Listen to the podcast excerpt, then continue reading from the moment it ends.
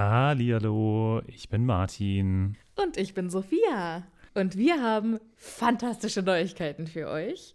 Denn endlich stehen all unsere Live-Termine fest. Genau, wir sind on Tour für euch. Und zwar am Freitag, den 7. Juni in München. Am Samstag, den 8. Juni in Mainz. Und am Sonntag, den 9. Juni in Wuppertal. Wir freuen uns auf euch und einen magischen Abend. Ich bin schon ganz aufgeregt. Tickets gibt's auf tixforgigs.com, aber natürlich findet ihr die Links auch in unseren neuesten Folgen. Jetzt geht's aber weiter mit der regulären Folge. Viel Spaß. Tschüss.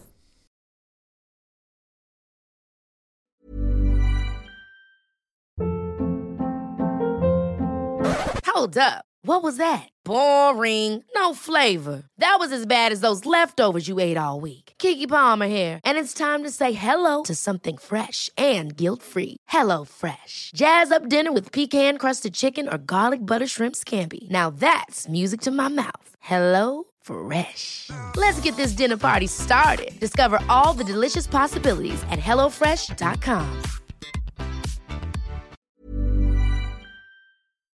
Hallihallo, ich bin Sophia. Und ich bin Martin. Und wir sind zwei Freunde, die mit Harry Potter aufgewachsen sind und jetzt die Bücher zum ersten Mal seit Jahren wieder lesen.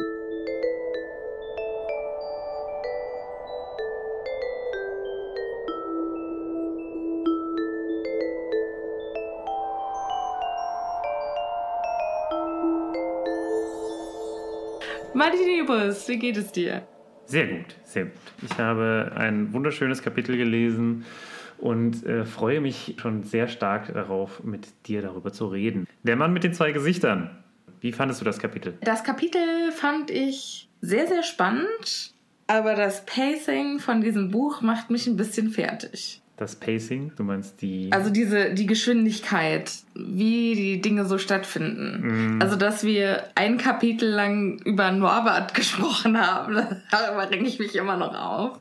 Und dass wir jetzt in einem Kapitel so viel haben, also es ist jetzt quasi die, die große Endaktion, also der Höhepunkt des Buches, plus Abschlussfest, plus Harry fährt nach Hause und das Buch ist zu Ende. Alles in einem Kapitel. Absolut, ja. Das wird uns noch alle sieben Bände verfolgen. Weil ich habe das Gefühl, das ist generell so was, was J.K. Rowling immer gemacht hat. Dieses, okay, riesiges Finale, bam, zack, okay, jetzt Und tschüss. Wir fangen jetzt erstmal an.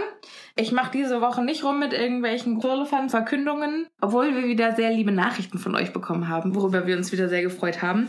Aber es geht direkt los mit dem großen Spoiler. Ja, Es war Quirrell. wer hätte es gedacht? Okay, jeder, der das Buch schon mal irgendwie gelesen hat, beziehungsweise einen der Filme gesehen hat. Aber hey, damals, als man es zum ersten Mal gelesen hat, krass. Da war das ein großer Mindfuck, das stimmt. Ja, Harry ist sehr überrascht, kann es gar nicht fassen und Quirrell freut sich.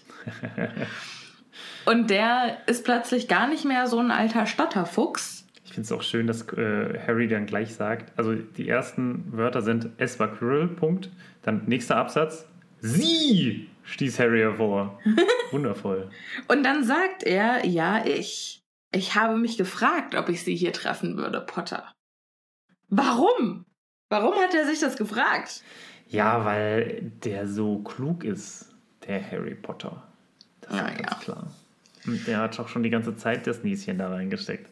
Aber ja, es gibt einige Sachen, die ich in diesem Kapitel sehe, die auch nicht so ganz Sinn machen aus meiner Sicht. Aber das äh, werden wir dann besprechen, wenn wir dazu kommen. Ja, Äh, zuerst, warum nennt er den immer Potter? Was ist, was ist mit Nachnamen? weiß ich nicht. Also, Na, die nennen ja die Schüler immer Mr. Potter und Mr. Und wenn die Lehrer oder wenn die Schüler über die Lehrer reden, dann sagen die ja auch nicht, ich habe mit Professor McGonagall gesprochen, sondern Ja. McGonagall hat gesagt. Hm. Ich glaube, das ist halt der britische bzw. Engl die englische Variante. Das kennen wir halt hier einfach nicht. Ne? Also du wirst bei uns allerhöchstens mal in der Oberstufe gesiezt und ansonsten bist du ja einfach mit Vornamen unterwegs. Ne? Und ich glaube, das macht es so komisch für mich, dass sich hier ein Professor einen Elfjährigen siezt. Aber gut, muss man, muss man so hinnehmen und naja, die Bösewichte nennen natürlich auch immer James Bond beim Nachnamen. Also Das stimmt. fand ich. James, wie geht's? Ich dachte gerade James Potter. Ich war gerade ein bisschen. James Ja, Potter. ich bin so doll im Thema drin. Und dann habe ich mich Ja, an ja. Mhm. James Bond gedacht. Ist ja auch egal. Auf jeden Fall äh, sagt Harry dann, aber ich dachte Snape. Und Quirrell lacht und sagt einen fantastischen Spruch auf. Und zwar sagt er, Severus? Ja, Severus scheint der richtige Mann dafür zu sein, nicht wahr? Recht nützlich, dass er umherschwirrt wie eine zu groß geratene Fledermaus. Ja, das ist. Was ist das für ein Spruch? Aber das ist genau das, so wie Snape dann charakterisiert wird. Auch von Rickman. Ja, Ich finde das schon auch schön. Das stimmt. Äh, ich fand das einfach, das hat mir so gut gefallen. Ich habe ich hab gekichert. Aber ist natürlich auch wirklich so. Ist schon praktisch, wenn man so, ein, so eine Bösewicht-Karikatur um sich rum hat und dann selber ganz ungestört sein, seine dunklen Machenschaften nachgehen kann. Aber ich finde es schon auch interessant. Es wird super viel hier in diesem Kapitel erzählt, auch darüber, was man dann in der zukünftigen Harry Potter-Welt erst wieder entdeckt. Ne? Also dieses, dieses extrem kühle von Snape, äh, dass er hier eigentlich sehr gut charakterisiert wird und dass, wenn Harry sich darauf ein bisschen mehr bezogen hätte, er Snape viel früher verstanden hätte, glaube ich. Ich glaube, Snape wollte ja überhaupt nicht verstanden werden. Nö, nö, wollte er nicht. Aber äh, hätte er sich das jetzt zu Herzen genommen, ich finde, Quirrell beschreibt Snape an vielen Stellen ganz gut. Genauso wie Dumbledore, aber dazu kommen wir noch. Ja. Harry sagt dann, was, das macht doch überhaupt keinen Sinn. Snape hat doch versucht, mich umzubringen. Und dann erklärt Quirrell praktischerweise nein. Ich habe es getan. Ich war das, der ihren Besen verhext hat. Und ihre Freundin Miss Granger hat mich aus Versehen umgerempelt, als sie Snape anzünden wollte.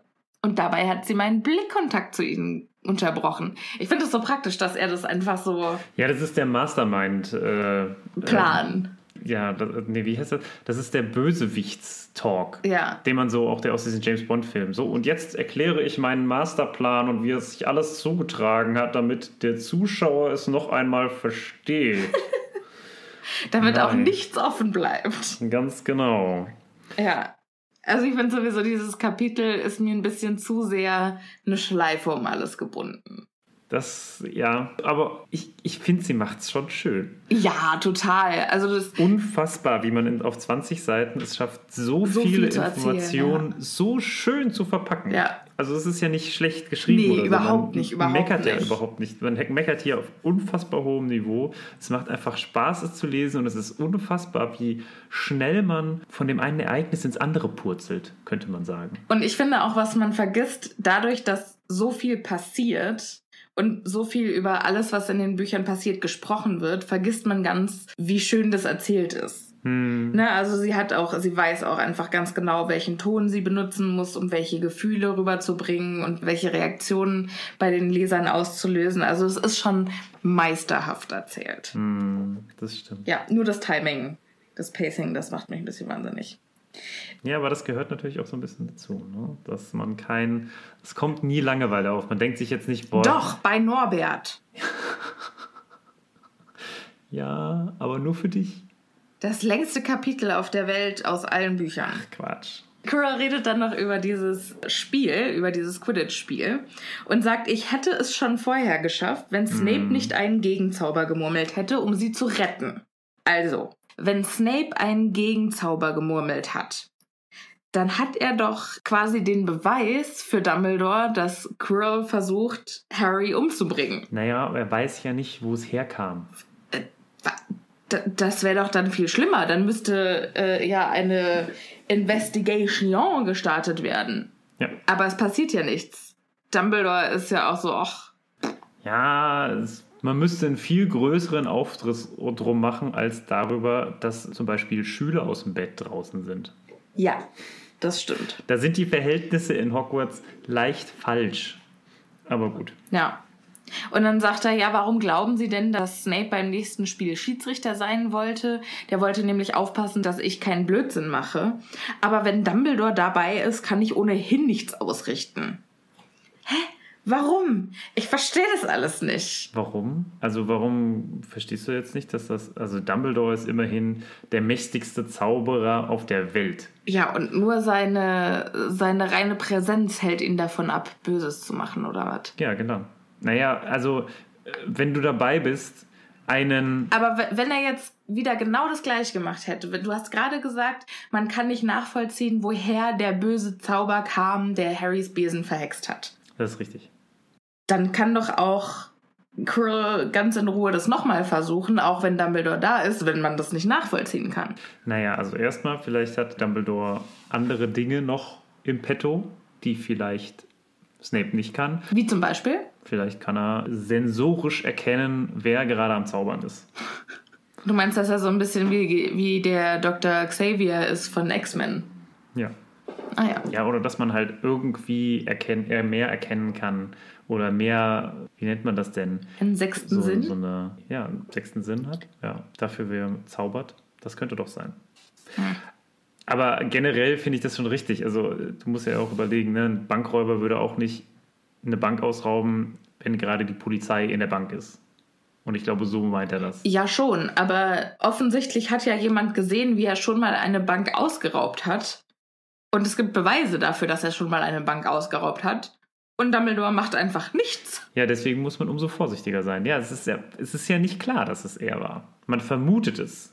Aber woher wusste denn. Naja, egal. Die Lehrer dachten alle, dass Snape nur das Spiel pfeifen wollte, um Gryffindor Punkte quasi abzusprechen, also um Slytherin eine bessere Chance im Turnier zu geben. Und dabei hat er sich wohl unbeliebt bei den anderen Lehrern gemacht. Das finde ich ja auch schön, dass die anderen Lehrer das dann auch so persönlich nehmen. Was er ja auch hervorragend getan hat. Und dann sagt er, was für eine Zeitverschwendung, wenn ich sie heute schließlich doch umbringe. Ja. Ja, das wäre natürlich blöd. Das ist generell immer schlecht. Irgendwo Leute umbringen, Ja. ich, Leute zu retten als Zeitverschwendung zu bezeichnen, ist natürlich immer ein bisschen schwierig, aber. Ja. Quirrell schnippte mit den Fingern und dann peitschten Seile aus der Luft hervor, die sich fest um Harrys Körper wickeln. Warum schnippst er? Braucht er keinen Zauberstab? Tja, scheinbar nicht. Das ist halt ein Geiler. Das finde ich dumm. So, Harry ist also äh, gefesselt. Quirrell geht weiter auf seine Villain-Speech ein und erklärt seinen Dark and Most Evil Plan und erzählt, dass er zum Beispiel auch den Troll zu Halloween in die Schule eingeladen hat und dass Harry da ja umhergeschlichen ist und er sich anschauen wollte, wie der Stein bewacht Ja, ist. also er erklärt eigentlich nochmal alle Möglichkeiten oder alle Stellen, die wir vorher im Buch hatten, wo wir uns aber die ganze Zeit gedacht haben, naja, aber es ist doch Snape. Aber nein, hier sehen wir dann, ach krass, ja, Quirrell war da ja auch unterwegs. Ach, das ist ja praktisch. Ja. Er sagt dann aber, ich wollte mir ansehen, wie der Stein bewacht ist. Warum wollte er den Stein nicht klauen?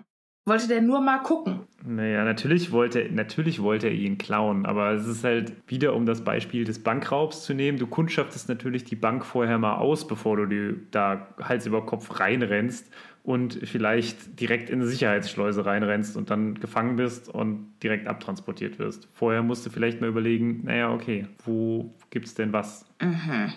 Er wusste ja, zum, also am Anfang wusste er vielleicht ja auch nicht, dass Fluffy da sitzt. Hat es da jetzt rausbekommen. Aha, du überzeugst mich nicht. Auf jeden Fall sagt er ja, ich habe Was wäre denn deine Erklärung? ich habe keine Erklärung. Ich finde das hier kacke. Ich glaube, das ist halt einfach so dieses typische, ich warte mit meinen bösen Machenschaften, bis das Schuljahr rum ist, damit das Buch pünktlich zum Ende des Jahres dann vorbei ist. Mm, Ja, natürlich kann man es am Ende so sehen und da wird auch schon ein bisschen ein Stück dran sein. Also nicht umsonst macht sie das ja da immer am Ende des Schuljahres, dass da der große Knall kommt. Ja. Aber es hat ja durchaus. Vielleicht ist, vielleicht ist Voldemort auch einfach, vielleicht hat der Bock auf Drama und möchte. die Schüler immer noch mal mit so einem Peng entlassen. Ja, macht das vielleicht für die Schüler, ne? Also macht das vielleicht so. Oder vielleicht ist einfach Voldemort so ein Narzisst, der halt am Ende des Schuljahrs, während dann die Leute ein bisschen mehr Zeit haben, vorher waren sie ja die ganze Zeit mit Prüfungen beschäftigt und jetzt haben sie Zeit und dann will er sich allen zeigen, weißt du?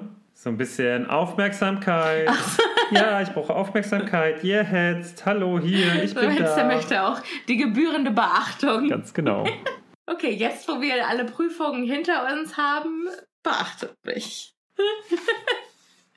Schön. Hello, hier ist wieder eure Editing Sophia mit einer alternativen Theorie.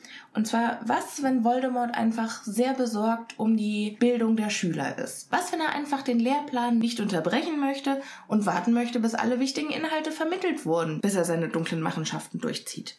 Kann ja sein. Alle sagen immer, oh, der böse Voldemort. Vielleicht ist der gar nicht mal so. Naja. Editing Sophia out. Ja, dann stellt sich also raus, dass Quirrell der Trollflüsterer ist. Was wir ja schon ein bisschen erraten haben, dadurch, dass er ja den Troll als Hindernis da reingestellt hat. Ja, jetzt stellt sich also auch raus, warum Snape nach Halloween eine Beinverletzung hatte. Weil der ist Quirrell natürlich hinterhergestiegen, um aufzupassen, dass der nicht an den Stein kommt. Äh, und jetzt ärgert sich äh, Quirrell, dass dieser dreiköpfige Hund das noch nicht mal fertig gebracht hat, Snapes Bein ganz abzureißen. Wobei ich mich da frage, wie das genau zugegangen ist. Also ist Quirrell reinmarschiert, hat die Tür aufgemacht, hat gesehen, oh fuck, Fluffy, hat die Tür wieder zugemacht, ist weggegangen. Snape ist hinterher, hat auch die Tür aufgemacht. Da hat aber Fluffy dann, naja, schon ein bisschen. Schlechte Laune gehabt. Ja, oder hat, war dann aufmerksamer und hat ihn dann nochmal äh, nach ihm geschnappt und Snape konnte gerade noch so ausweichen, hat dann auch wieder die Tür zugemacht. Oder sind sie schon an Fluffy vorbei gewesen und haben sich den Rest noch angeguckt? Das ist sehr interessant. Keine Ahnung. Also ich wäre ja bei Variante 1 dass sie nicht an Fluffy vorbeigekommen wären, weil sonst wäre ja diese ganze Theorie mit, oh mein Gott, das Einzige, was ihn aufhält, ist Fluffy kaputt. Und darin glaube ich schon. Ja, das stimmt. Weiter im Text. Quirrell möchte sich dann von Harry nicht mehr stören lassen. Sagt, jetzt warten Sie hier mal ganz ruhig. Ich muss mich jetzt hier mal konzentrieren. Ruhe bitte. Und dann betrachtet er den Spiegel. Und zwar steht hinter Quirrell der Spiegel Nähegap den Harry ja praktischerweise schon kennengelernt hat. Da würde ich gerne noch mal ganz kurz einhaken, weil ist dir aufgefallen, dass bis zu diesem Moment wir keinerlei Ahnung haben, wo wir uns befinden? Wir wissen es eigentlich immer noch nicht. Ja, also ist mir nicht aufgefallen, aber ja, jetzt wo du sagst. Ne? Es ist, also wir sind jetzt zwei Seiten. Das ist für dieses Kapitel schon relativ weit. Es ist relativ viel schon passiert. Wir haben keine Ahnung, was bisher passiert ist. Wir haben nur, also wir, doch wissen wir, aber wir haben keine Ahnung, wo wir sind. Ja. Wir wissen, wir sind durch die Flammen gegangen und Harry sieht eine Person. Alles, was drumherum ist, keine Ahnung. Wie stellst du dir das vor? Wo sind wir? Ich stelle es mir so wie im Film vor. Wie ist es im Film? Da ist es eine große Höhle. Da, da ist es so ein merkwürdiger, so eine Hipster-Baustelle. Eine Hipster-Baustelle? Ja, so mit Torbögen und äh, offenliegendem Backstein und so. Ah, okay. Also Sieht ich, sehr stylisch aus. Ich stelle mir das mehr sowieso, naja, so eine Höhle halt vor. Mhm. Also so eine Höhle, vielleicht jetzt nicht so viel Wasser, aber schon so ein bisschen Tropfstein vielleicht. Und alles sehr zerklüftet und in der Mitte aber so ein flaches, sehr ebenes Stück und darauf steht Quirrell mit dem Spiegel. Ja, auch solide. Oder? Also so konnte ich es mir vorstellen. Eine solide Vorstellungsleistung, Martin. Dankeschön. Quirrell murmelt vor sich hin, der Spiegel ist der Schlüssel zum Stein. Aber weißt du, was ich mega gut finde? Hm? Wenn der Spiegel einfach nur zur Ablenkung da stehen würde und in Wahrheit der Stein einfach in irgendeinem so dreckigen Päckchen in einem Safe liegen würde, ganz woanders. Das finde ich auch. So irgendwie bei, bei Dumbledore im Schlafzimmer. ja, bitte. So und das alles nur zum Ablenken. So, ja, das wird ganz toll bewacht. Das muss also da sein. Ja, und dabei hat Dumbledore den einfach in seinem Morgenmantel rechts in der Tasche. Ja, genau. Vielleicht hat, hat Dumbledore sich extra Unterhosen genäht für diese Aktion, wo so eine Steintasche mit dabei ja, ist. Super, ja, das finde ich sehr gut. Das, ich glaube, so sollten wir es das nächste, also ich glaube, so hätte es Dumbledore das nächste Mal machen sollen. Headcanon accepted, okay. Ja, das ist aber auch ja die Frage, ne? Aber gut, da kommen wir gleich nochmal zu. Ja. Quirrell murmelt also fröhlich vor sich hin und guckt dabei sich den Spiegel an, tastet und klopft äh, am Rahmen entlang und schimpft über Dumbledore, dass es total typisch ist, dass der sich so einen Schmarrn einfallen lässt. Aber gut, er kriegt das schon irgendwie hin und bis Dumbledore das rausbekommen hat, ist er ja dann schon über alle Berge. Das ist wirklich geil, wie schnell, also wie, wie lange er denkt, dass diese Ablenkung Dumbledore nach London zu bringen brauchen wird. Also, ja. oder ihn bringen wird. Ja, da hat er sich ein bisschen verschätzt. Ja. Und das Einzige, worüber Harry nachdenken kann, ist, wie kann ich Quirrell am Sprechen halten und ihn vom Spiegel ablenken? Und dann versucht er es mit sinnlosem Geschwader und sagt dann, ich habe ich hab sie und Snape doch im Wald gesehen.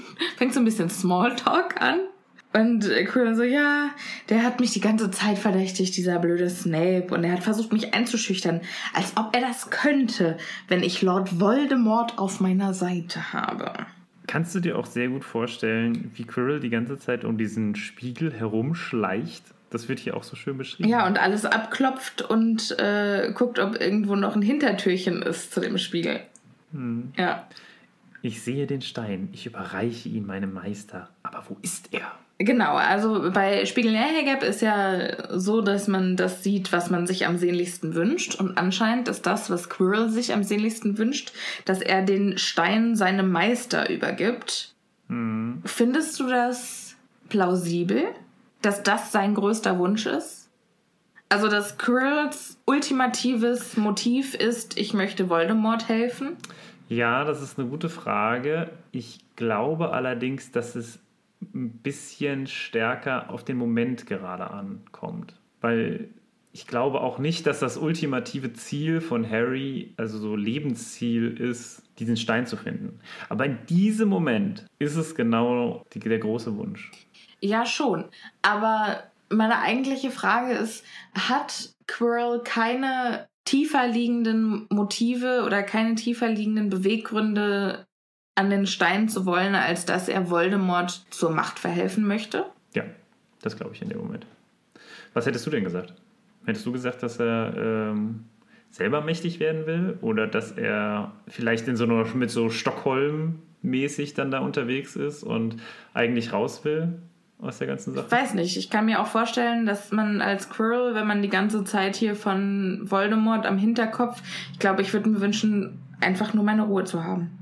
Ich möchte wieder alleine in meinem Körper sein und ich möchte, Hm. dass Voldemort verreckt und bitte lasst mich alle in Ruhe. Ja, aber er, das ist, da ist er, glaube ich, zu sehr gebrainwashed.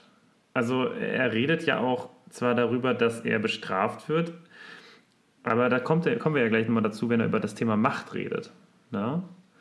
Also ich glaube schon, dass Voldemort ihn auf die dunkle Seite gezogen hat und er nicht Geisel seiner selbst ist. Das ist aber auch eine verzwickte Situation. Ja, es ist schon schwierig. Also ich kann das auch mir, also ich, ich kann das total nachvollziehen, was du, was du überlegst. Also ich habe das auch überlegt, vor allem halt dieses Thema, ne, ist er jetzt quasi eher ein Gefangener, der nur ausführt. Aber ich glaube, das ist er nicht mehr. Vielleicht war er das mal. Also er muss ja dann von Voldemorts Ideologie so überzeugt sein. Ja. Unfassbar.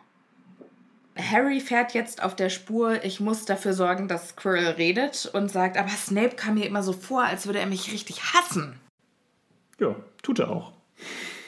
Leugnet Quirrell auch nicht und sagt, Himmel, ja. So nach dem Motto, der hasst dich wie die Sau. Und dann erklärt er, er und ihr Vater waren zusammen in Hogwarts. Haben sie das nicht gewusst? Sie haben sich gegenseitig verabscheut. Aber er wollte nie, dass sie sterben. Ist bei dir Sterben auch kursiv geschrieben? Ja. Dass sie sterben. Was meint er damit? Im Sinne von, Naja, also er wünscht dir schon alles Schlechte, aber nicht den Tod. ja, okay. Und ich finde das so interessant, dass das jetzt einfach nur so eine kleine Hintergrundinfo ist.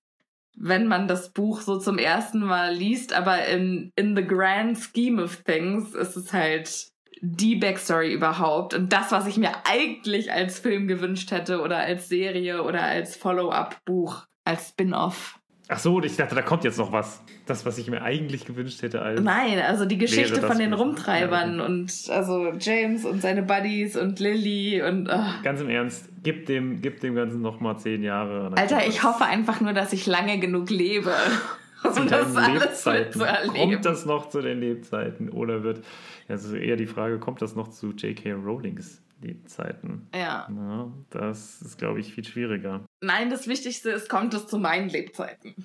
Das ist, das ist alles andere ist mir scheißegal. Die hat doch Kinder, ne? äh, pff, ja, ich glaube schon. Dann machen die das so wie bei J.R.R. Tolkien. Der Sohn von Tolkien hat nämlich auch dann eine Stiftung gegründet, die darauf achtet, dass alles, was in irgendeiner Weise mit Tolkien oder dem Herr der Ringe und äh, dem Hobbit zu tun hat, dass das sehr, sehr nah oder so nah wie möglich an den Ideen von seinem Vater dran ist. Eine Stiftung? Mhm. Ist eine Stiftung nicht immer gemeinnützig? Ja, aber ich glaube, Du meinst, es ist im Interesse der Öffentlichkeit, dass das alles. Nee, nee, nee, nee. Also ich habe keine Ahnung. In den USA ist das mit diesen, Öffn mit diesen Stiftungen ja auch immer ein bisschen dubios. Ja, das stimmt. Ich bin mir aber, also ich glaube zumindest, dass es eine Stiftung ist. War der Amerikaner? Nee, nee, nee, der ist Brite. Also sein Sohn wahrscheinlich auch. Aber die haben auf jeden Fall irgendetwas eingerichtet, auf jeden Fall, das sich dafür einsetzt, dass das. Eine Überwachungsagentur. Ja, also denen gehören, glaube ich, auch die Rechte an den, an den ganzen Sachen von Tolkien und äh, achten dann halt darauf, dass es aber auch nicht zu ausgeschmückt wird. Das ist dann nicht die NSA, sondern die TSA. Die, Die Tolkien Surveillance Agency. oh Gott. Das ist ja die Tolkien-Überwachungsagentur. Oder Genau. was ist das dann? Okay. Okay, ja, cool. Die Tür. Tür, die Tür. Machst du mal die Tür auf. Ja, die stehen alle Türen offen. Oh. Oh. Okay, okay. Schnell zurück, sonst wird es noch schlimmer. Zurück zum Thema. Harry versucht immer noch abzulenken und sagt aber vor ein paar Tagen, da habe ich sie doch schluchzen gehört. Ich dachte, Snape würde sie bedrohen. Und dann ist zum ersten Mal wieder der ängstliche Quirrell zurück. Und dann sagt er manchmal, manchmal fällt es mir schwer, den Anweisungen meines Meisters zu folgen. So, so richtig Hauself-Style. Hauselfen-Style finde ich aber auch schön, ja. Ja, dann, ja, aber dann so, äh, ich werde den äh, Anforderungen meines Meisters nicht gerecht. Harry ist dann ganz verwirrt und sagt, was, was, ihr weiß, ihr Meister war in diesem Klassenzimmer bei Ihnen? Und dann sagt Quirrell ganz creepy, er ist bei mir, wo immer ich bin. Aber das hört sich auch bei dir vor allem creepy an. Ja, das war ja auch meine Absicht. So, ich hoffe, ihr habt das jetzt nicht zum Einschlafen gehört. Also, falls da jetzt jemand mit versuchen wollte einzuschlafen mit dieser Folge, sorry. Das habe ich gestern äh, zufälligerweise gemacht, tatsächlich. Ich habe mir noch mal angehört und bin dessen eingepennt. Und dann kam irgendwie wieder was und ich bin aufgewacht und war total wieder so, oh, was? Was ist das naja, Habe ich wieder gelacht, ja. ich weiß es nicht genau. Sorry. Ich weiß es nicht mehr genau. Ich habe sie mir dann doch noch, ich habe sie mir noch mal heute komplett angehört. Ne? Also äh, ich bin wieder auf dem neuesten Stand. Ich weiß jetzt, Ist das narzisstisch, dass wir uns unseren eigenen Podcast anhören? äh, nein, das ist äh, Qualitätssicherung. Qualitätssicherung. Gut. Ja, aber gut. Darum soll es jetzt nicht gehen, sondern es geht darum, wir sind jetzt ja immerhin schon bei fast Seite 4. Ja, Quirrell erzählt jetzt erstmal, wie das eigentlich so war, als er Voldemort getroffen hat. Also wie die Liebesbeziehung anfing. Der will aber auch echt erzählen, oder? Also, das hört ja gar nicht mehr auf mit dem äh, Bösewicht-Talk. Ja, also das ist wirklich eine, eine ausgebrütete Rede. Ähm, er erzählt, damals war er auf einer Weltreise und Zitat, er war ein einfältiger junger Mann mit dem Kopf voll lächerlicher Vorstellungen über Gut und Böse. Aber war das nicht erst vor einem Jahr? Naja, man kann ja auch ein junger Mann sein. Aber der tut so, als wäre das schon Vorher. 20 Jahre her. Ja, es, so liest sich das ein bisschen, aber es Ja. ist, glaube ich, vielleicht ist es ja der Prozess. So ein bisschen wie so nach so einer Läuterung oder so nach so einer Gotteserscheinung. Äh, Ja, davor war ich ganz anders. Und dann ist so ein Cut. Vorher war quasi sein altes Leben, da war er noch ein junger, jung und dumm. naiver, genau, junger, naiver Mensch. Jetzt bin ich was ganz anderes. Okay. was. Also so würde ich das einschätzen. Liest sich aber schon ein bisschen so, als wäre Als der Voldemort ganz schon seit lange 20 her, Jahren ja. auf seinem Hirn. Dann sagt er, äh, also ich dachte ja immer, es gibt hier Gut und Böse, aber Voldemort hat mir die Wahrheit gezeigt und Voldemort hat mir gezeigt, wie falsch ich dachte. Es gibt kein Gut und Böse, es gibt nur Macht und jene, die zu schwach sind, um nach ihr zu streben. Ist es nicht aus Star Wars? Also das ist nicht aus Star Wars, aber das ist genau das, worauf ich nämlich vorhin eingehen wollte. Da siehst du ja, dass er da schon sehr indoktriniert ist. Also dass er da schon total von überzeugt ist. Ja. Und deswegen glaube ich auch, dass er halt wirklich im Spiegel sieht, wie er den Mächtigen, nämlich Voldemort, zufriedenstellen will, um an dieser Macht teilzuhaben. Das, ist, das kann man ja durchaus bei vielen anderen Dingen sehen. Ne? Also mächtige Menschen sind immer faszinierend für andere Menschen. Und man schließt sich denen gerne an, einfach nur, um selber auch mächtig zu sein. Und das gilt ja vor allem für schwache Menschen. Ja, das stimmt. Interessanterweise. Das stimmt. Ja, seit damals ist Quirrell also Voldemorts treuer Diener, auch wenn mhm. er ihn schon oft enttäuscht hat. Und dann muss er sehr streng mit mir ja, sein, ja. sagt dann Quirrell, was ich schon wieder so creepy finde. Das ist, hat so ein bisschen was von BDSM, was die da betreiben. So sadomaso-mäßig. geschlagen werden mit so einer Lederpeitsche. Bestraf mich. ja, und dann sagt Quirrell was, was ich sehr interessant fand. Ich habe es mir sogar in Rot markiert.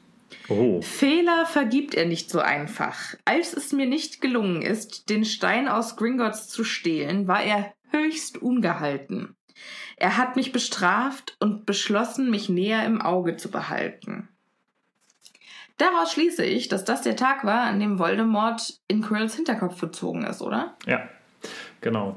Das ist das, was ich auch, äh, also ich habe es mir quasi im Hirn angestrichen. Das ist eine interessante Stelle, weil wir ja, manche mögen sich daran erinnern, wir haben ja ganz am Anfang darüber nachgedacht, warum denn Quirrell Harry anfassen kann. Ja. Aber ich schätze mal, da bist du auf die, bist du auch gekommen, auf diese Konklusion. Ja. Meine Frage dazu: In welcher Form war Voldemort dann vorher unterwegs? Äh, ja, habe ich mich auch gefragt. Könnte vielleicht sein, dass er so in so einem Aktenkoffer mitgetragen wurde? Oder? Fände ich eigentlich ganz schön.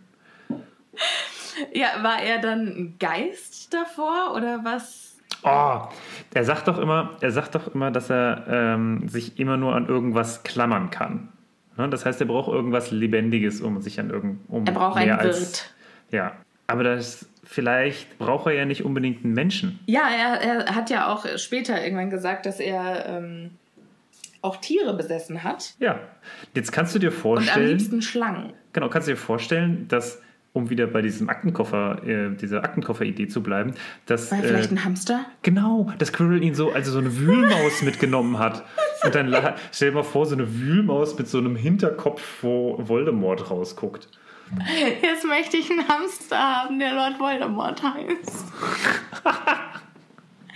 Oh Gott, bitte, liebe Zuhörerinnen und liebe Zuhörer und liebe ZuhörerInnen, äh, Guys, Girls und Non-Binary Pals, wenn ihr euch ein Haustier zulegt, bitte nennt es Lord Voldemort und taggt uns in, verlinkt uns in allen Social Media Posts. Gott, oh Gott, oh Gott. Das finde ich mal und nicht irgendwie Seidenschnabel oder so oder Fluffy. Nicht so was Langweiliges. Ja. Nennt eure Haustiere Lord Voldemort einen Aufruf. Lord Voldemort, hören Sie auf, das Kaninchen zu fressen. Lord Voldemort, aus! Besser, Junge! Lord Voldemort, tun Sie Ihre Nase da weg.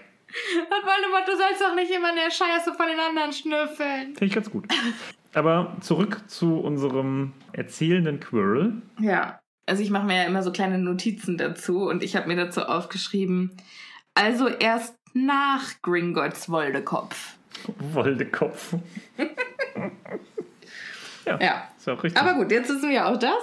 Quirrell lässt sich aber, jetzt kommt er aber von seiner How I Met Your Mother Geschichte, beziehungsweise How I Met Your Voldemort Geschichte, zurück zum, zu dem Problem vor ihm. Und zwar, wie kommt er an diesen beschissenen Stein?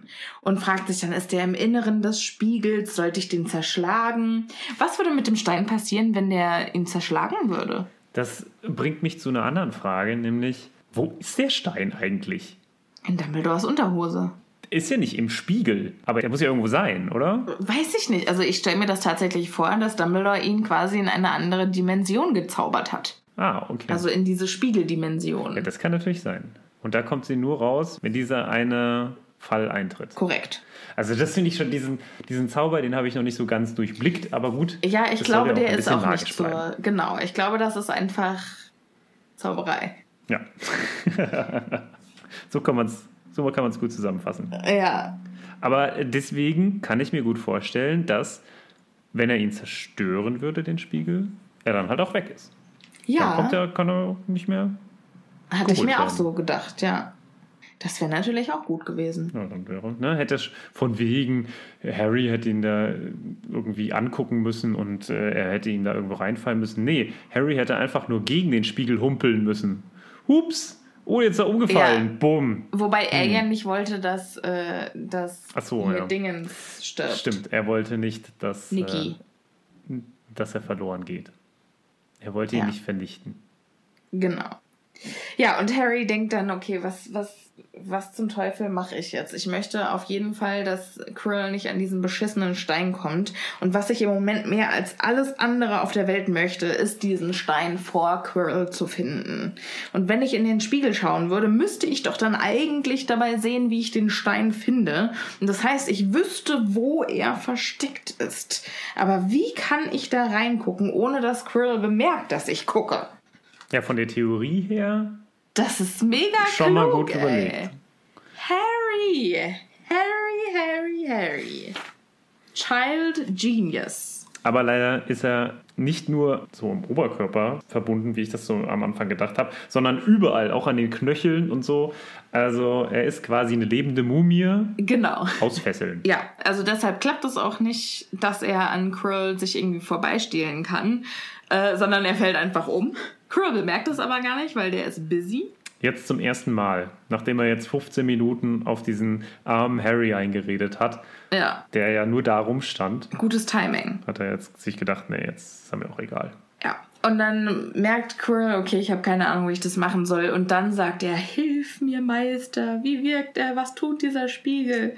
Und dann kommt eine ganz gruselige Stimme, die von Quirrell selbst zu kommen scheint. Die sagt, nutze den Jungen.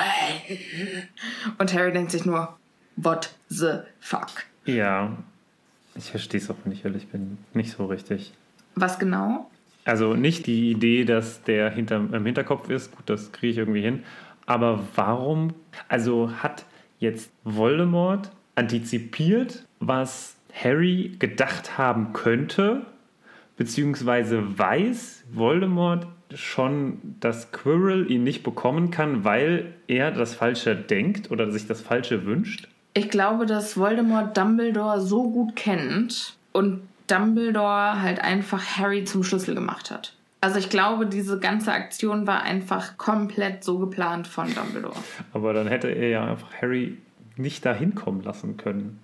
Hätte ihm einfach den Tarnumhang nicht gegeben. Hätte das, was ist das denn dann auch bitte für ein Zufall, dass Harry, na, kommen wir, es wird auch später noch erwähnt, wir kommen später noch mal dazu. Aber ich glaube einfach, dass äh, Voldemort sich denkt, okay, ich habe keine Ahnung, wie man da daran kommt. Äh, vielleicht weiß der Junge was. Der hat mich damals umgebracht, der scheint also Okay. ganz. Äh, Ja, ja, nee, ich glaube, Voldemort weiß schon mehr. Zumindest hat man dann auch jetzt weiter später, also später jetzt nochmal vielleicht so einen Eindruck. weiß der auch, was in Harry los ist wegen dem Horcrux. Ah, auch eine interessante Theorie. Ja, kann ich mir gut vorstellen. Aber ja, also es ist, es, ich finde, es ist ziemlich meta alles hier gerade. Ja, Aber das Ja. merkt man auch, also das ist auch deswegen so ein bisschen, weil halt nichts erklärt wird. Ne? Es wird hier nichts erklärt und deswegen kann man auch so schnell Dinge hintereinander abfrühstücken. Krill sagt dann, alles klar, dann hole ich jetzt den Kollegen her. Potter, auf, guck in den Spiegel und sag mir, was du siehst. Und Harry denkt sich, okay, ich muss lügen. Quirrell stellt sich dicht hinter ihn und dann kommt ein merkwürdiger Geruch vom Turban. Was ist das für ein Geruch, Martin? Verwesungsgeruch? Oder, was mir jetzt gerade einfällt, putzt Voldemort sich die Zähne?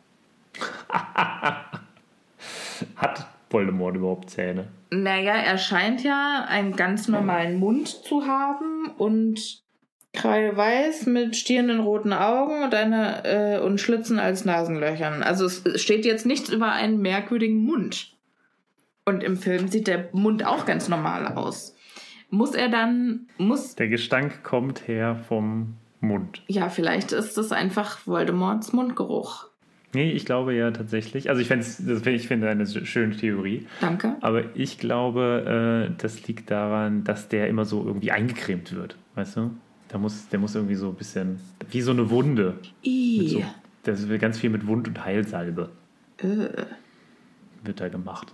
So ekligen Tinkturen. Also du meinst nicht, dass Quirrell Voldemort die Zähne putzt? Das wäre schon komisch, oder? Ja, das ist, das ist alles eine ganz schöne komische Situation. Ja, aber stell dir mal vor, also das geht ja, geht, geht Voldemort aus dem Kopf eigentlich raus oder putzt er sich dann quasi den Schädel? Na, die Frage ist, ob Wo ist der Mund? Voldemort Quirrells Sch- Körper steuern kann. Nee, kann er nicht. Dann muss Quirrell quasi mit zwei Spiegeln arbeiten. Also er hat in der rechten Hand die Zahnbürste, im linken einen Handspiegel und hinter sich einen Wandspiegel. Und dann muss der versuchen, mit der Zahnbürste dem Voldy die Zähne zu putzen.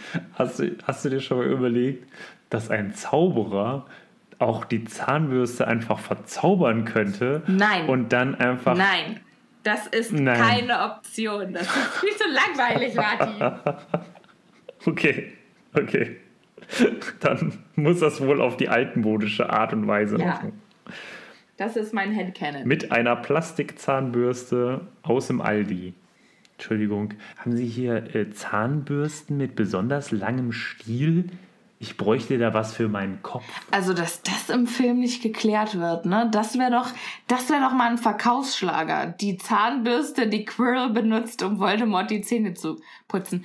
Oh, weißt du, das heut, heutzutage wär, würde das äh, anders laufen, weil, kennst du das noch bei diesen ähm, Videos, wo dann immer so Product Placement dasteht? Oder Mit Produktplatzierungen. Mit Produktplatzierung, Ja. genau. Und dann wäre das quasi so eine Oral-B-Werbung, weißt du, in Harry Potter. Oder in Happy Potter. Oral B, falls ihr Lust habt, sponsert uns doch. Wir erzählen hier noch gern ein bisschen was über Zahnpflege, ist ja wichtig. Ja, über Zahnpflege in Harry Potter habe ich mir auch schon so viel Gedanken gemacht. Ich mache mir tatsächlich sehr viel Gedanken über die Hygiene in Hogwarts und wie das so abläuft. Ich glaube, das ist wie in Frankreich, in Versailles, weißt du, wo die einfach so in die Ecke machen. Oh nee, nicht schon wieder diese Diskussion. Mein Lieblings-Fun-Fact aus Versailles. Wo wir gerade beim Recyceln alter Gesprächsthemen sind, dachte ich, oh, diese Unterhaltung mit dem Gestank von Quirrells Turban, die kommt mir irgendwie bekannt vor. Und da bin ich durch meine Notizen gegangen und tatsächlich haben wir in Episode 9 schon mal darüber gesprochen. Da war aber die Theorie, dass Voldemort aus Nervosität in den Turban gekotzt hat. Und das ist ja das Schöne an schlechtem Gedächtnis. Das hat mich wieder aufs Neue amüsiert. Vielleicht geht es euch ja genauso. Vielleicht habt ihr es auch komplett vergessen. Vielleicht denkt ihr euch auch, oh, warum wiederholt ihr euch die ganze Zeit? Also, das schlechte Gedächtnis ist schuld. Wollen wir mal wieder über das Kapitel reden? Ungern, aber okay, Über handlungsrelevante Themen. kann man machen. Also, der Turban stinkt und Harry guckt also in den Spiegel, sieht am Anfang erstmal nur sein eigenes Spiegelbild, bis das Spiegelbild ihm dann frech zuzwinkert, beziehungsweise ihn anlächelt, die Hand in die Tasche schiebt und einen blutroten Stein hervorholt. Also das Spiegelbild macht ihn quasi ein bisschen an. Genau. Hello, schöner Junge. Ja. Na, wie geht es dir? Oh Guck Mann, mal, was ey. ich hier in deiner Hosentasche gefunden habe. Ist das der Stein der Weisen oder freust du dich nur, mich zu sehen? Das wollte ich auch gerade sagen. Aber ich habe gedacht, das passt nicht.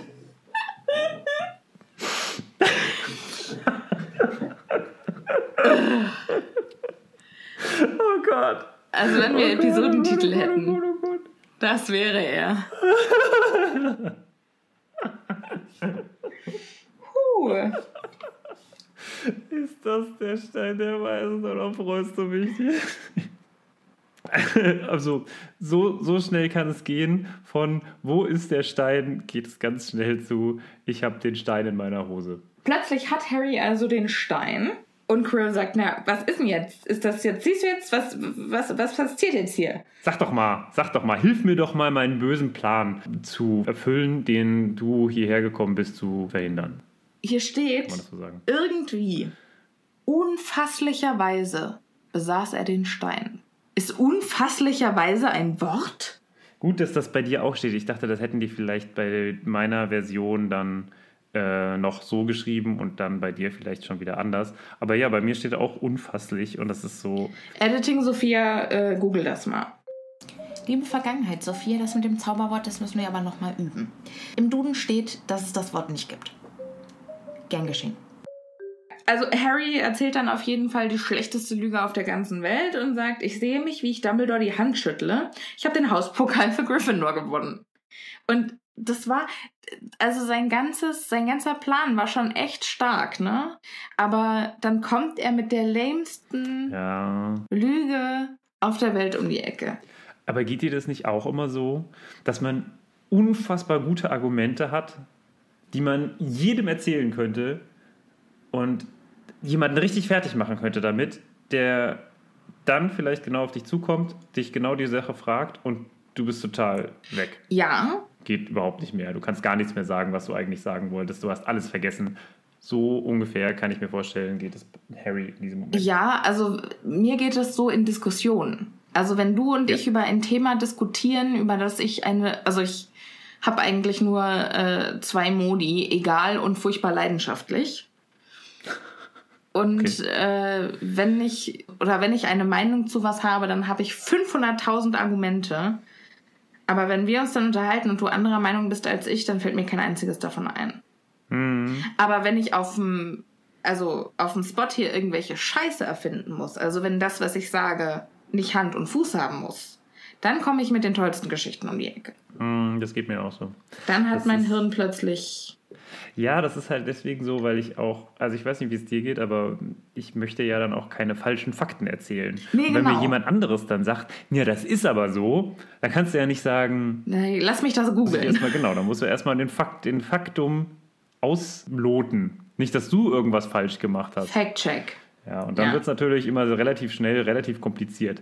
Und so, glaube ich, geht es auf jeden Fall Harry auch. Der muss hier nämlich erstmal die Fakten checken und muss erstmal checken, was, was er denn da eigentlich so Nee, der muss ja keine Fakten checken, weil er muss Scheiße erzählen. Ja. Das ist ja quasi genau der Punkt unserer Unterhaltung hier gerade. Pass Vielleicht ist, auf. also, vielleicht ist also es genau andersrum. Er ist super gut mit Fakten und im Argumentieren, aber äh, beim Erfinden von irgendwelchen Sachen ist er halt ziemlich kacke.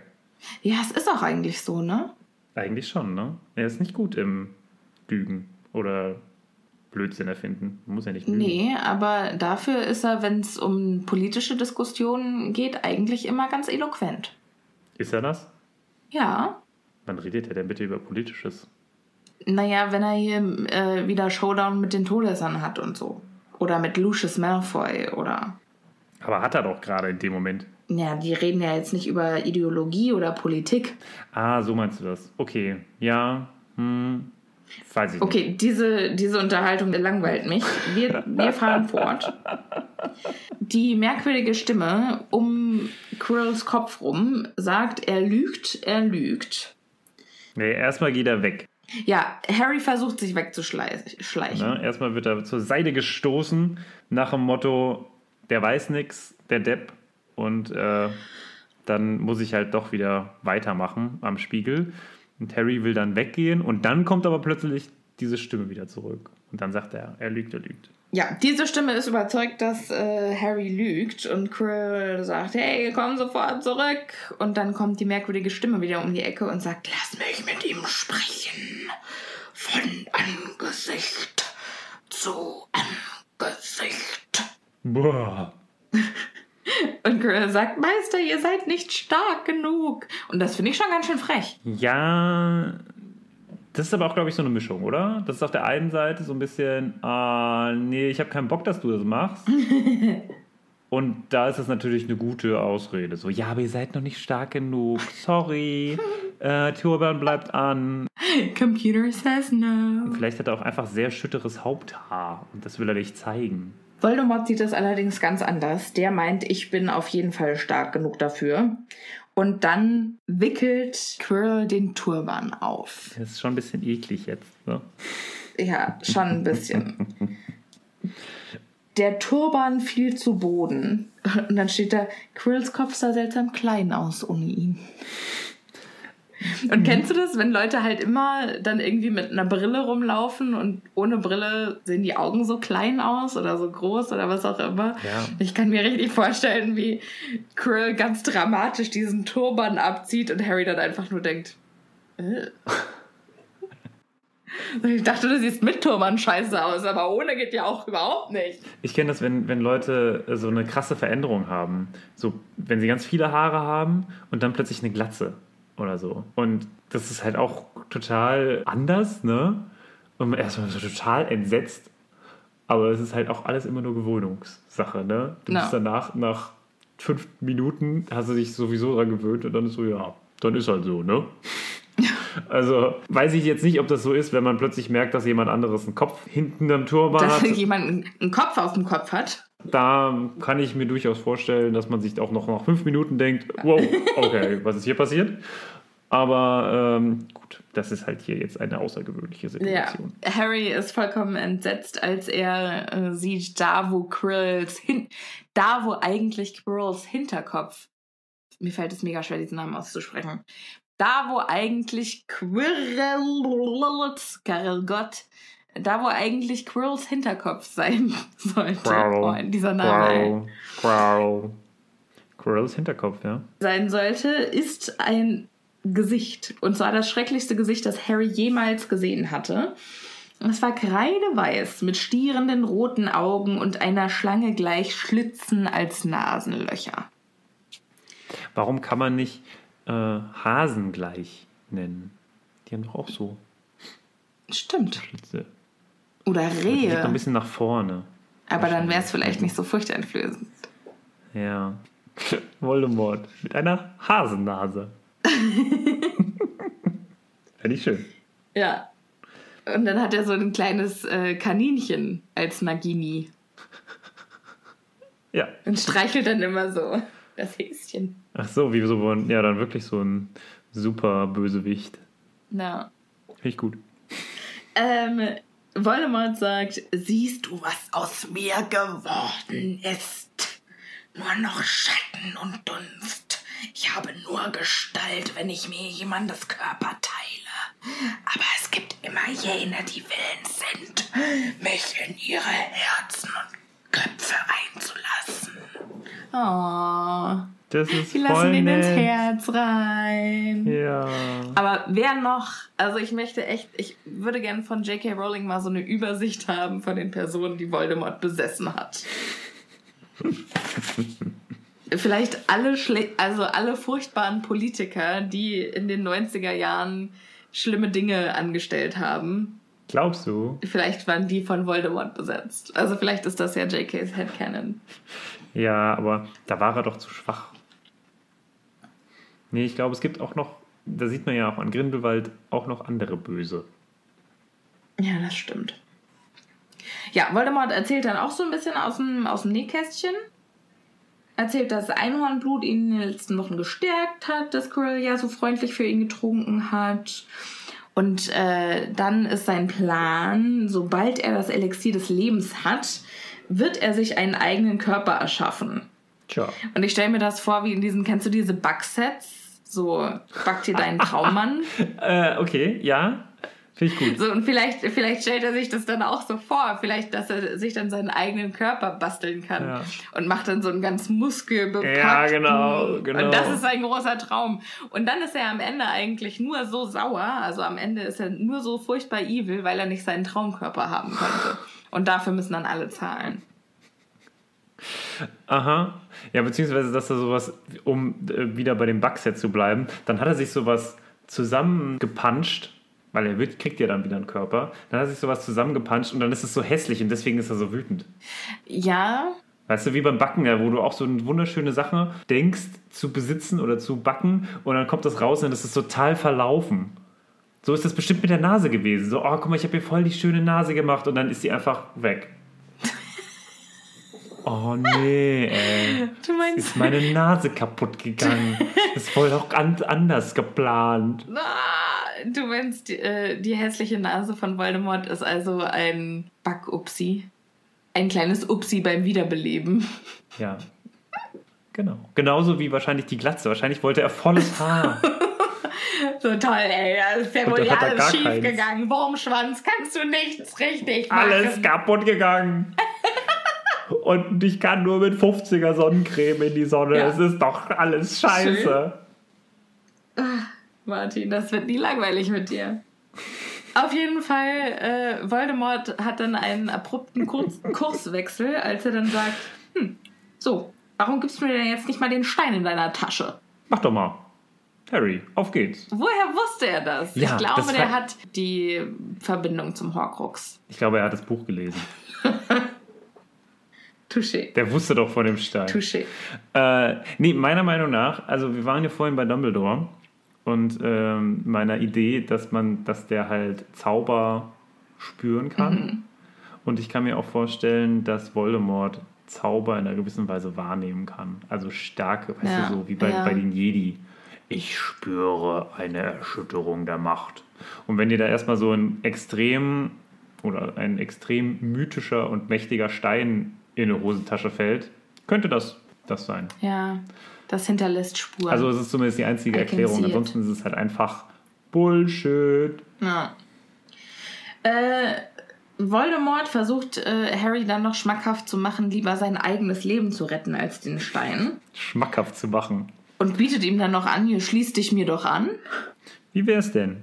Komm, ich habe deine Eltern getötet, jetzt könntest du doch mal bei mir sein. Ja, lass uns Dann Freunde können wir- sein. Ja, vielleicht werden wir eine richtige Familie. du, ich und Nagini. Das Familienporträt möchte ich sehen. Ja, also er droht dann auch gleich, äh, entweder du folgst mir oder du wirst dasselbe Schicksal wie deine Eltern erleiden. Die haben nämlich um Gnade gefleht, als sie gestorben sind und dann brüllt Harry plötzlich, Lügner! Und das muss ein ziemlich gutes und sehr, sehr ähm, inbrünstiges Lügner sein, weil danach sagt er direkt, naja, okay, ja, die waren schon tapfer. Hm, Habe ich wohl ein bisschen geflunkert gerade. Naja, okay, dann, Ja, ich gebe zu, sie haben gar nicht gefleht. Die waren schon ganz cool. dann erzähle ich dir halt mal kurz, wie das so war. Nämlich eigentlich Ja. war es so, dass wir, ich einen tatsächlich ganz guten Kampf mit deinem Papa hatte. Der war schon auch stark, aber natürlich nicht so stark wie ich. Und naja, dann habe ich ihn halt umgebracht. Und dann kam deine Mutter, aber die hätte gar nicht sterben müssen. Die ist nur gestorben, weil sie dich beschützen wollte. Voll doof. Naja, egal. Dann habe ich sie auf jeden Fall auch umgebracht. Aber du hast dann irgendwie überlebt. Danke, dass ich dir das mal ganz kurz erklären konnte. Was für eine Performance, Martin. Also, warum Geil. erzählt er ihm das so? Das Ich Ja. verstehe das nicht. Aber also, gut für uns, aber Naja, naja. jetzt, jetzt wissen wir es, damit Genau, wir es wissen. Und er hat ja schon auch eine gewisse Theatralik. Also, ja, auf jeden Fall. Ja. How I Killed Your Mother. um da wieder reinzukommen.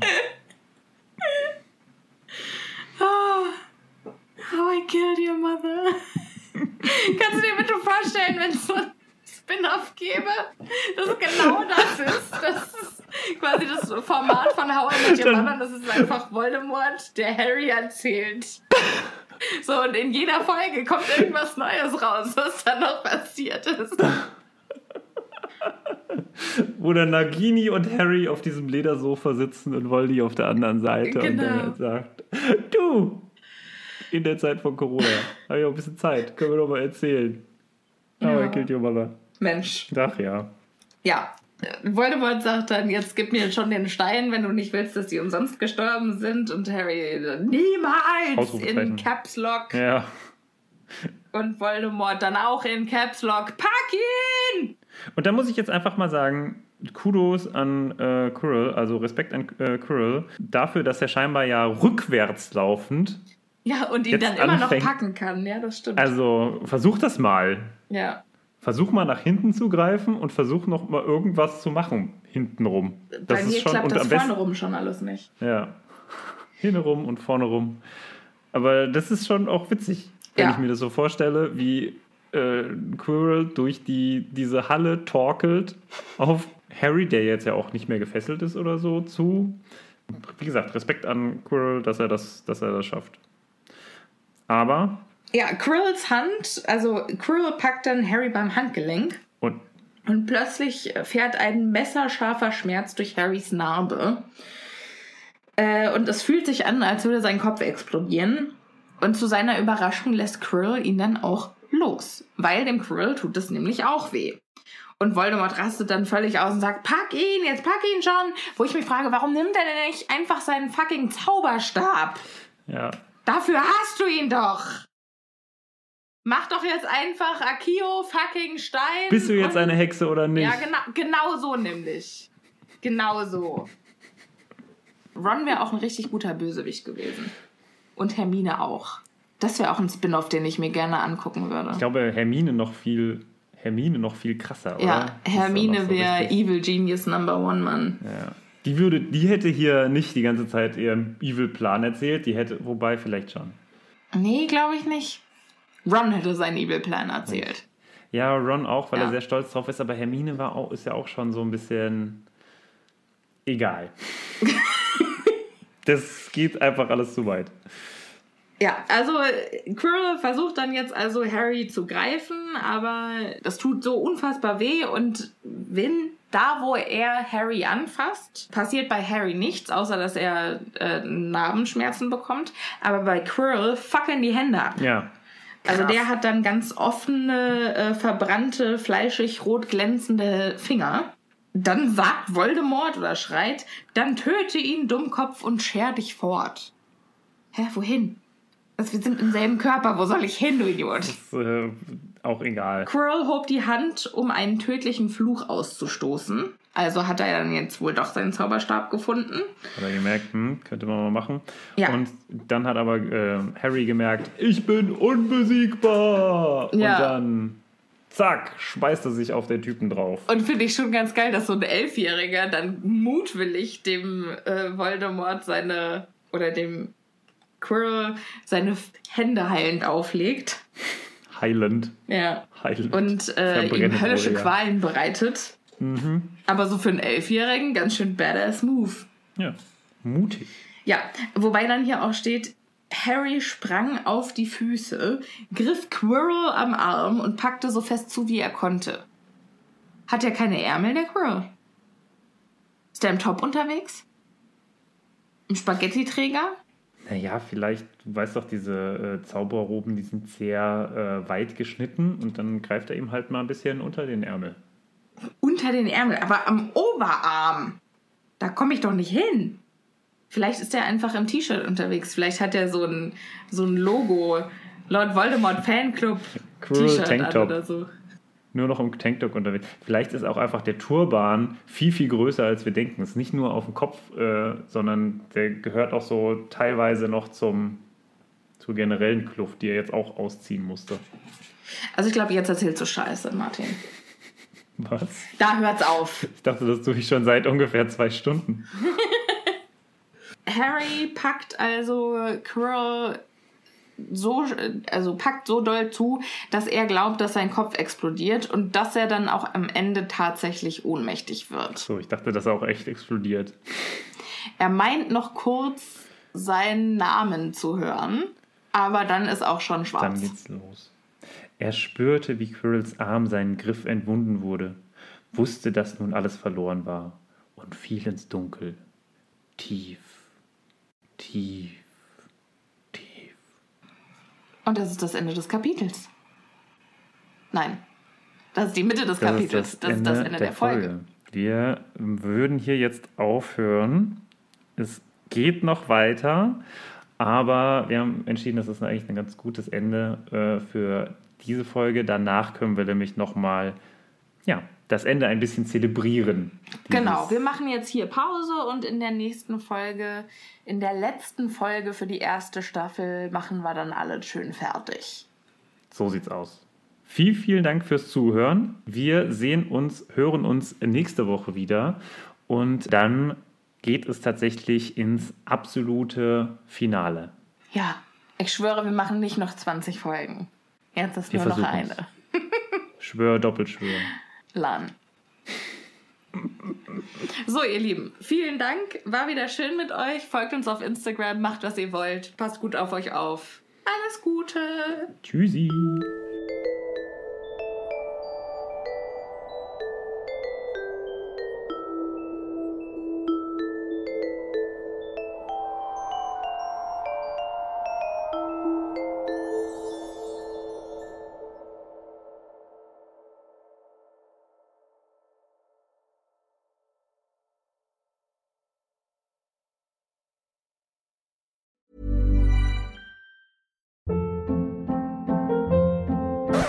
Hold up. What was that? Boring. No flavor. That was as bad as those leftovers you ate all week. Kiki Palmer here, and it's time to say hello to something fresh and guilt-free. Hello Fresh. Jazz up dinner with pecan-crusted chicken or garlic butter shrimp scampi. Now that's music to my mouth. Hello Fresh. Let's get this dinner party started. Discover all the delicious possibilities at hellofresh.com.